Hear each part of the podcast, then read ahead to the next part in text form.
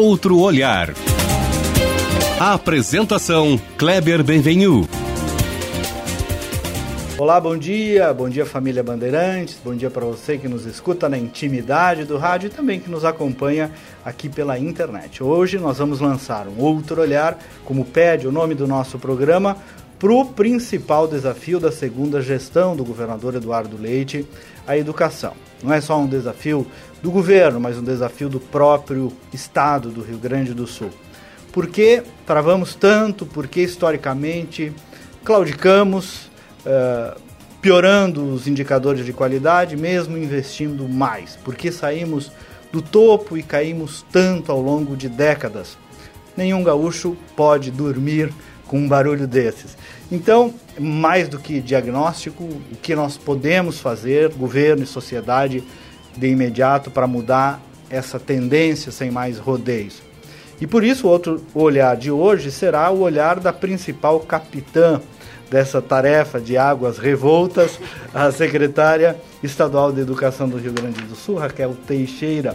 O seu nome é a aposta de continuidade, que é uma novidade também na área da educação, a continuidade da gestão do governador Leite para comandar essa jornada. Eu estava lendo, professora secretária, a, a professora Raquel é goiana, mestre PhD, em Linguística, graduada em mestre em Letras, também pós-doutorado em Língua e Cultura, muitos serviços prestados para a educação. Nos últimos 20 anos foi secretária de Educação, Ciência e Tecnologia, Cultura, Cidadania e Esporte em Goiás. Também foi conselheira do Conselho Nacional de Educação, deputada federal por Goiás por oito anos e coordenadora da Escola de Formação de Professores de São Paulo. Secretário, em primeiro lugar, bom dia e obrigado pelo seu tempo aqui conosco. Talvez o seu tempo seja o mais caro do Estado hoje. Muito bom dia, Kleber. Muito bom dia a todos que nos acompanham aí na Rádio Bandeirantes. É um prazer enorme estar discutindo esse outro olhar e você está me atribuindo muito ser capitã desse time, porque na verdade, Kleber, a gente vive um momento hoje em que a educação finalmente entrou na pauta da sociedade governador Eduardo Leite, durante a campanha e agora no governo, tem dito que a prioridade do governo dele é a educação. O deputado Vilmar Zanquim, quando tomou posse presidente como da presidente né? da Assembleia Legislativa, claramente se posicionou como tendo a educação como prioridade. Existe hoje em Porto Alegre, no Rio Grande do Sul, um pacto pela educação da sociedade civil, que tem 1.600 CPFs que se comprometeram com um pacto pela, pela educação. Então, a gente tem o governo, o legislativo, a sociedade civil e, principalmente, Kleber, nós temos escolas completamente uh, comprometidas com a mudança, comprometidas com esse mundo novo, com esse outro olhar que se dá hoje à educação. Então, eu estou muito feliz. Eu acho que, que é um momento muito bom. Secretária, eu, eu não quero ficar falando, se a senhora me permite, tanto de diagnóstico, mas acho que nós temos que uhum. começar um pouco por ele. Né? Aqui no Rio Grande do Sul se diz onde é que é o furo da bala, né? qual é o principal problema. Queria ouvir da senhora um panorama, assim, em geral, da educação gaúcha, tanto quanto possível em três, quatro minutos, né? Mas uma leitura de cenário da senhora sobre a, a situação atual da educação gaúcha. Olha, a educação do Rio Grande do Sul, em 2005, quando começamos a medir as metas da educação, uh, que são as chamadas metas do IDEB, eu sou fundadora do Todos pela Educação. Então, eu estava lá em 2005, no comitê técnico que criou as metas. A ideia, Kleber, era o seguinte Estamos em 2005, em 2022 é o bicentenário da educação. Vamos comemorar a verdadeira independência do Brasil, comemorando a independência educacional. Para isso, a gente tem determinadas metas a serem atingidas até 2022 e essas metas foram feitas em função das uh, aprendiz, dos níveis de aprendizagem dos países desenvolvidos. Portanto, a gente tem que lembrar que mesmo quando a gente fala das metas do IDEB, que a gente está abaixo, a gente está falando em metas que eram de 2005 uhum. na Europa, nos países avançados. Então, a gente tem um atraso histórico. Nós só no país todo. No, no, país como todo. O Brasil só conseguiu universalizar o ensino fundamental, que é a educação primária, que se chama em inglês, no final do século XX. Todo o resto do mundo, no final do século XIX, já havia universalizado a elementary school, que é a escola elementar, que é o nosso fundamental. Uhum. Então, nós entramos com pelo menos 100 anos de atraso nesse jogo. Foi apenas em 94, quando o ministro Paulo Renato era ministro da Educação. Gaúcho gaúcho, e olha, um orgulho para o Rio Grande do é. Sul. Foi um excepcional ministro. Na minha opinião, o melhor ministro que, que o Brasil teve, não é? Mas ele foi quando ele teve coragem e teve muitas uh, reações contrárias Diversas. a isso. Ele teve coragem de dizer a prioridade do MEC agora é a educação básica, porque até então o MEC só se preocupava com as universidades federais. Então foi a partir daí, dos final dos anos 90, que de fato a educação básica entrou na pauta entrou como muito importante, nunca como prioritária, porque prioritária é o seguinte: se você tem que fazer uma escolha entre dois, o que é prioritário é o escolhido. A, a educação passou a ser muito importante, mas ainda não prioritária. E aí o que, que aconteceu no Rio Grande do Sul? 2005, o Rio Grande do Sul era o terceiro estado uh, nas metas de educação do IDEB. Uh, quando eu cheguei aqui era o 15 quinto uh, e houve uma queda gradual, paulatina. No movimento. Dez anos. é, de, de terceiro para o décimo quinto. quinto. A que, que eu atribuo isso? Em primeiro lugar, a falta de continuidade dos governos. Foi muito ruim para o Rio Grande do Sul, para a política educacional gaúcha, você ter rupturas. Ah, entrava um secretário, fazia algumas coisas, o outro desfazia. E não tem como não pensar a educação no longo prazo, não né? Tem. Não é tiro o, curto. O Brasil né? tem duas políticas de sucesso na área da educação, Kleber. A alfabetização do Ceará uh, ensino médio em tempo integral de Pernambuco. As duas estão em funcionamento ininterruptamente há mais de 20 anos.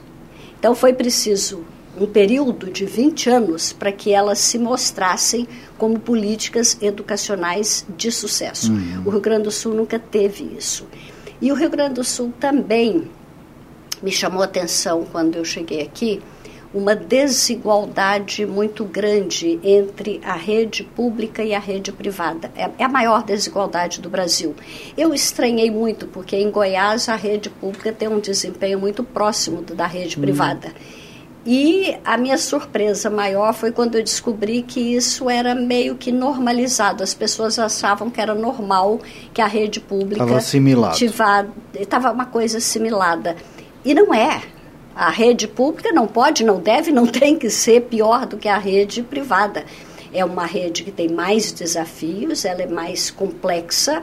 A rede pública, a rede privada tem o benefício de famílias de nível socioeconômico mais alto, com facilidades para os filhos, e a gente sabe que uh, o nível de aprendizagem das crianças é muito diretamente vinculado ao nível socioeconômico da família e principalmente, Kleber, ao nível educacional da mãe. Esses são da os mãe. dois elementos que determinam a, a, o nível de aprendizagem do aluno. Então, no sistema privado, você tem o benefício de uma família que apoia, que ajuda, certo. que se o aluno tem dificuldade, arranja um aluno particular. E na rede privada, nós temos que ser a força compensatória ao que a família não tem para que a criança desenvolva. A senhora está falando aqui, então, como uma das principais causas de um problema político, né? A falta de continuidade política. Esse que agora surge uma oportunidade de, pela primeira vez na história, ter essa oportunidade de continuidade, Não inclusive... temos o direito de errar. É, inclusive pela sua escolha, né? E o que, que vem por aí, secretário, em termos da sua prioridade de atenção? Olha, uh, nesses últimos quase dois anos que eu fiquei aqui, nós trabalhamos muito. Uma primeira coisa que era criar, fortalecer o sentimento de um sistema coeso.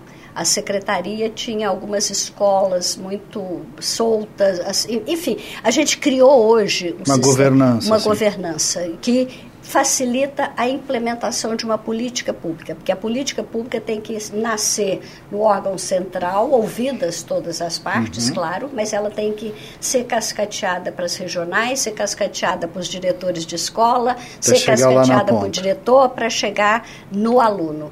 E hoje a gente tem esse sistema com uma coesão mais forte, um sentimento de pertencimento mas ainda não chegamos de fato na sala de aula. Eu faço, por exemplo, uma live. Jornada Pedagógica do ano passado, 750 mil visualizações. O que disso retornou de fato em mudança na sala de aula? Então, daqui para frente, né, nos próximos anos, o nosso trabalho. Eu, eu tenho mania de trabalhar com mantras. Então, esses dois anos, o primeiro mantra era Nenhum de nós é tão bom quanto todos nós juntos. É a noção do sistema. O mantra daqui para frente é cada escola, cada aluno, cada dia.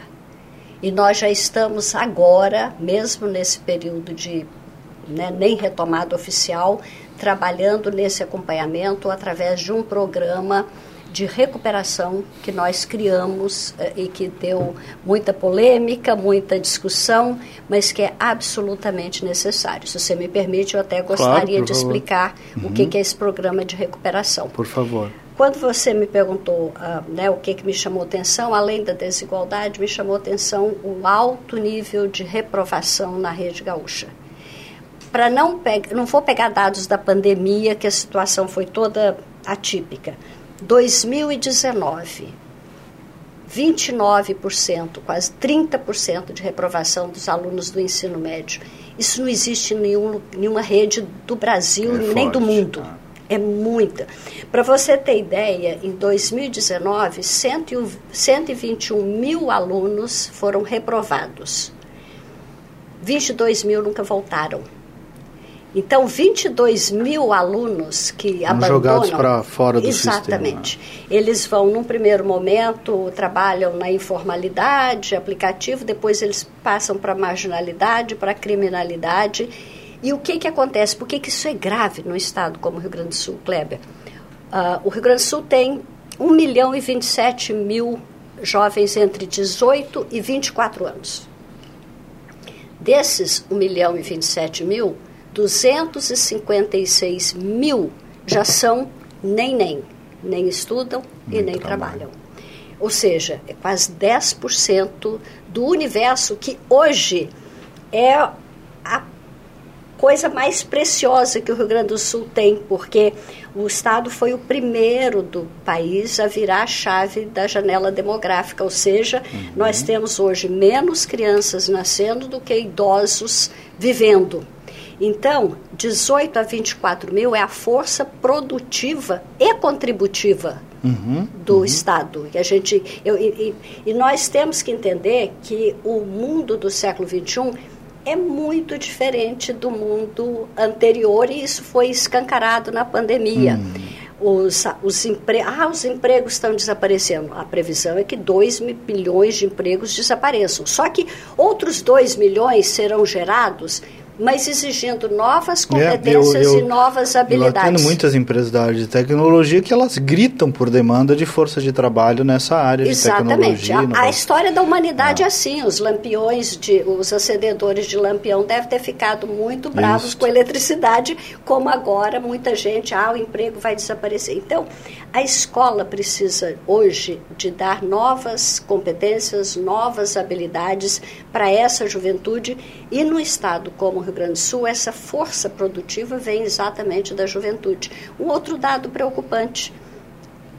Se você pega o recorte de alunos da, que deveria estar no ensino médio, o Estado tem 430 mil alunos entre 15 e 19 anos. Desses, 75% está no ensino médio. É um nível baixo comparado com o Brasil. No Brasil, 80%, 85%. Então, a gente já tem também menos alunos na idade de ensino médio que deveriam estar na escola. Desses 75%, Kleber, 82% estão na rede estadual, 11% na rede privada e 7% aí distribuído entre a rede federal uhum. e as municipais. Então, A rede estadual, 82% de quem deveria estar no ensino médio, é onde repousa, repito, a, o que há de mais nobre do Estado, que uhum. é o seu capital humano, que são as pessoas. E aí, uh, de repente, o ano passado eu descubro que o sistema daqui, também um pouco diferente de outros lugares, só tinha duas opções: acima de 5 aprovado, abaixo de 5 reprovado. Por isso que o Estado reprova números tão grandes. E eu mudei o sistema e hoje a gente tem acima de 5 o aluno está aprovado, abaixo de 5 ele está em recuperação. O que, que é esse em recuperação? Isso deu bastante polêmica, deu né, muita polêmica. Com uma tentativa de aprovar Muito alunos para melhorar os indicadores de educação. Nada Foi uma crítica sou, que se fez. Eu sou a pessoa que menos importa com o índice. Eu só levo o índice a sério se ele representa, de fato, aprendizagem uhum. e qualidade. O que, que acontece? De repente eu vejo 154 mil alunos da rede estadual caminhando para o precipício e eu falo, eu não vou fazer nada, vou assistir inerte uh, e uh, passiva ao que está acontecendo, vamos tentar recuperar alguns. Orientei os professores em dezembro a chamar os seus alunos abaixo de 5 em recuperação, passarem um plano de estudo para eles estudarem sozinhos nas férias, porque é mês de férias dos professores, mas os alunos tinham oportunidade de estudar Fiz live, inclusive com mães e pais. Falei, mãe, o professor fez a tarefa dele durante o ano, agora a família tem que entrar. Você tem uma tia, você tem uma irmã, que é professora, professora, pede para ajudar o aluno. Fizemos uma mobilização. E aí, deu resultado? Vou saber agora, porque, agora é que é, vai... Não, porque isso não acabou. Aham. O mês de janeiro foi para isso. Ah, entendi. Agora, semana que vem, entre, depois de amanhã, entre o dia 8 e o dia 17, uhum. nós teremos, em todas as escolas onde há alunos em recuperação, aulas de recuperação presenciais. O que, que, é isso? Nós estamos criando dentro da escola pública, Kleber, o professor particular para o aluno que está em dificuldade. Porque a família rica, a hora que o filho vai ser Sim, reprovado, um contrata. Jeito, dá um jeito, contrata um professor. E aí esse aluno vai ser reavaliado, ver se ele está em condições de ser, passar. Esse aluno vai ser reavaliado. No dia 18, o professor vai dar a ele a nota que ele acha que merece. Claro que vai ter reprovação mas é claro que alguns também teriam... Foi lhe dado uma chance ter, de teria, aprender então, mais e melhorar. A, a, esse programa de recuperação é uma oportunidade que o aluno está tendo, porque ninguém vai fazer recuperação de um ano em duas semanas, Entendi. e nem precisa. Claro. O currículo tem muitas coisas que você não usa. O que, que é a habilidade essencial da sexta série de matemática que o aluno precisa saber, sem a qual ele não consegue seguir a sétima? É isso, é que, isso gente, que importa. É isso. A, a habilidade é essencial. E, esse teste é dirigido ou cada professor aplica cada o seu? Cada professor aplica. Como, Dentro da tua autonomia. A autonomia do professor. Tá. Eu queria, eu queria lhe, lhe, ouvir um pouco isso, secretário. Agora vai aqui como um mero observador tá. da área. Às vezes, quando eu ouço falar em educação, isso no Brasil, eu acho que a pauta gira em torno um pouco hoje em dia, os prefeitos também, Chromebooks, é, reforma de escola, turno integral, contraturno. tudo ótimo. Às vezes me dá a impressão que o furo é um pouco mais embaixo. Vejo falar pouco, por exemplo, de modelo pedagógico, de jeito de ensinar. É um pouco isso. Às vezes a gente está assim, ah, vamos reformar, vamos dar um notebook para o aluno e vamos botar no contraturno. Mas não é bem não. isso apenas, né? A educação nunca é. Uh assunto de uma causa só. É, né? é. Ela é sempre um múltiplo de, de né, a, a, a, formação do professor, o nível de engajamento do professor, uh, o nível de engajamento do aluno, a família do aluno, a metodologia usada. A gente está vivendo um momento de, metod de mudança profunda na metodologia e na, nos processos pedagógicos. Por exemplo, o ano passado, que eu, cheguei em março, em abril a gente já fez a primeira grande avaliação diagnóstica para ver uh, em que, em que pé os alunos, em que situação eles estavam. Entre maio e agosto, nós construímos material pedagógico específico em função das lacunas de aprendizagem, fizemos formação de professores com bolsa de formação para os professores, para estimulá-los a participar ampliamos duas horas semanais de aula de língua portuguesa e três horas semanais de aula de matemática. Isso implicou na contratação de 4 mil novos professores para fazer um reforço grande de recomposição das aprendizagens não acontecidas durante a pandemia. Isso é um novo modelo pedagógico, é um modelo e trabalhando com as metodologias ativas. O que, que são as metodologias hum. ativas? O modelo antigo de educação tinha o foco no ensino e no professor. A educação moderna tem foco no aluno e na aprendizagem. Pois é, bom. Então muda completamente. Me consola e me conforta, é, porque eu vejo mu muito pouco falar de aprendizagem de aluno, né? Claro, se fala claro. pouco de aluno quando se trata de educação.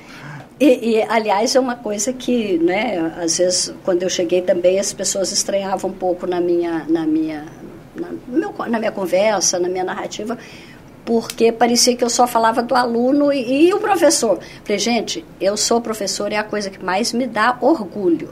Agora, eu tenho muito orgulho de ser professora, mas eu tenho a humildade de reconhecer que se não existisse aluno, eu não existiria profissionalmente. Que é o objeto do trabalho todo. Exatamente. Né? Então, uh, e um pouco é isso, a questão da cultura da repetência, Kleber, tem professor que fala, ai secretária, mas eu estudei quatro anos, eu ralei, eu esforcei, uh, eu vou desvalorizar o meu diploma se eu aprovar qualquer um.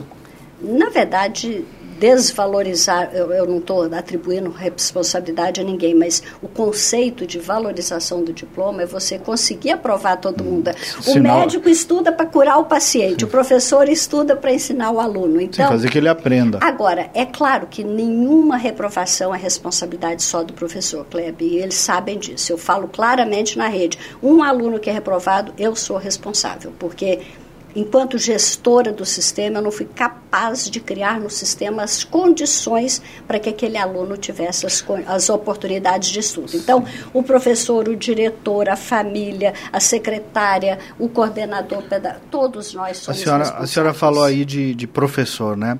A senhora acha que há uma consciência secretária no professorado, no magistério, uma consciência até de autocrítica sobre as necessidades dessa mudança, dessas mudanças que eventualmente uhum. implicarão alguma desacomodação? Acho, tenho certeza é? disso. Tenho certeza. A senhora está otimista sobre isso? completamente. A rede de professores do Rio Grande do Sul é a rede mais qualificada que eu conheço. É, é, são professores com mestrado, com doutorado, com anos de experiência, é uma rede muito qualificada, muito engajada. É claro que não há, não há, não, não há uniformidade. Você uhum. tem os focos de resistência, você tem pessoas que por diferentes razões fazem né, objeção ao que está sendo feito. Eu não sou ingênua de achar que o que eu estou falando é aceito por todo mundo, muito uhum. longe disso. Mas eu não tenho dúvida uh, de que a rede está engajada numa mudança. E eu vejo por mim, eu tenho um contato muito próximo com as escolas, Kleber. Todo diretor de escola tem meu telefone. Eu falo publicamente, eles conversam comigo. Eu, eu fico, às vezes, de madrugada respondendo. Uh, então, eu tenho uma relação muito próxima com professores. Que em dado diretores. momento teve uma nuvem de desmotivação geral, né? Para essa carreira, no magistério. Ah, não sei se foi a é pauta é sindical produzir um pouco isso, também. Isso é uma realidade. Ah. Nós estamos vivendo um apagão de professores aqui no Rio Grande do ah. Sul. Tanto que nós vamos criar um programa de indução à formação de professores. Para você ter uma ideia, eu te disse que o ano passado, quando ampliamos a carga horária uhum. uh, da, da, aula de português e matemática, nós precisamos contratar 4 mil novos professores. Nós conseguimos contratar 30 3.800 professores. Tem 200 professores de matemática que não em existem aberto. no Rio Grande do Sul. E só conseguimos contratar 3.800 porque eu saí ligando para os reitores pedindo apoio, porque o aluno do último ano pode dar aula. Desses 3.800, nós temos 1.600 que são alunos de último ano. Ah.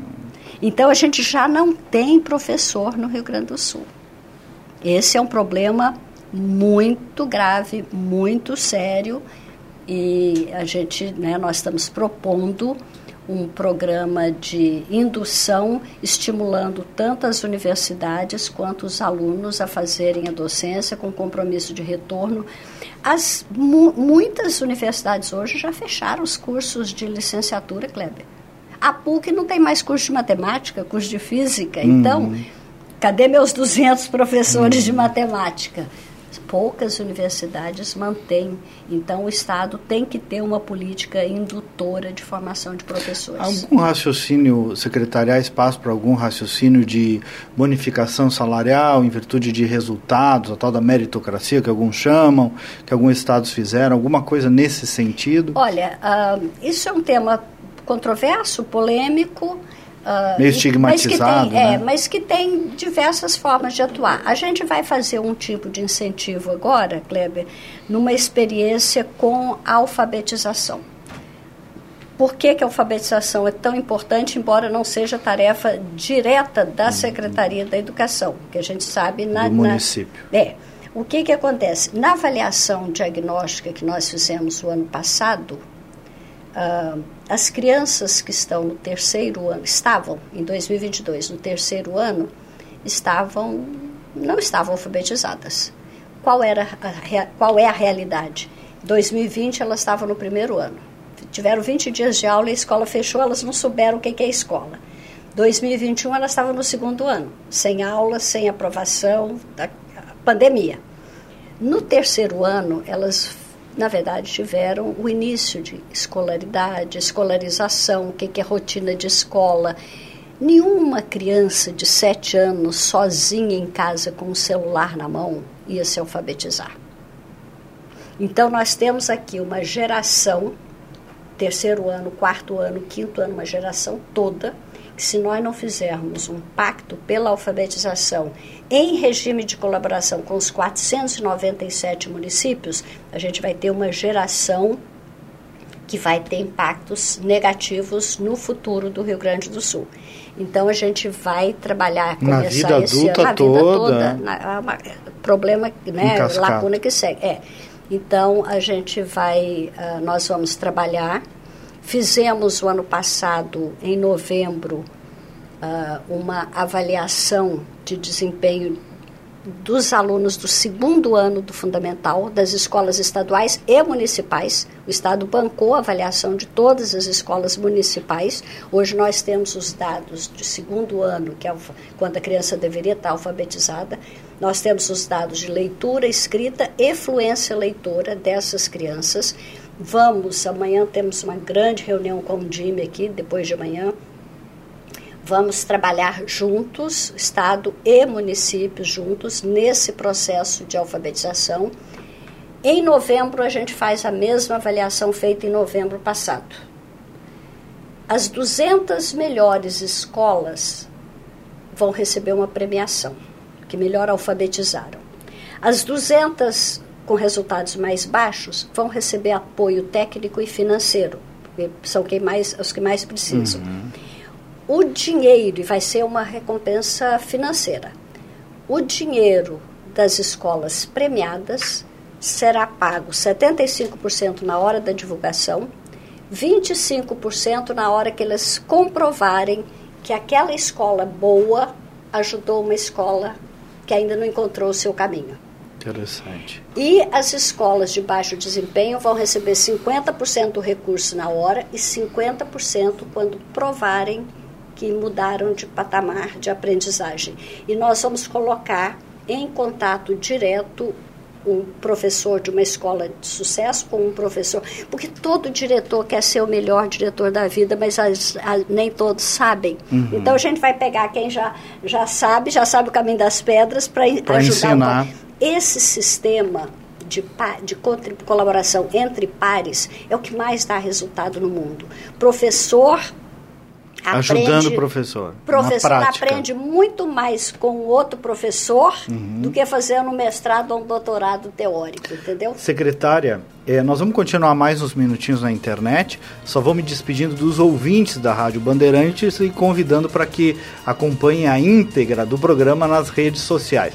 Bom final de semana para você que nos escuta pela Rádio Bandeirantes.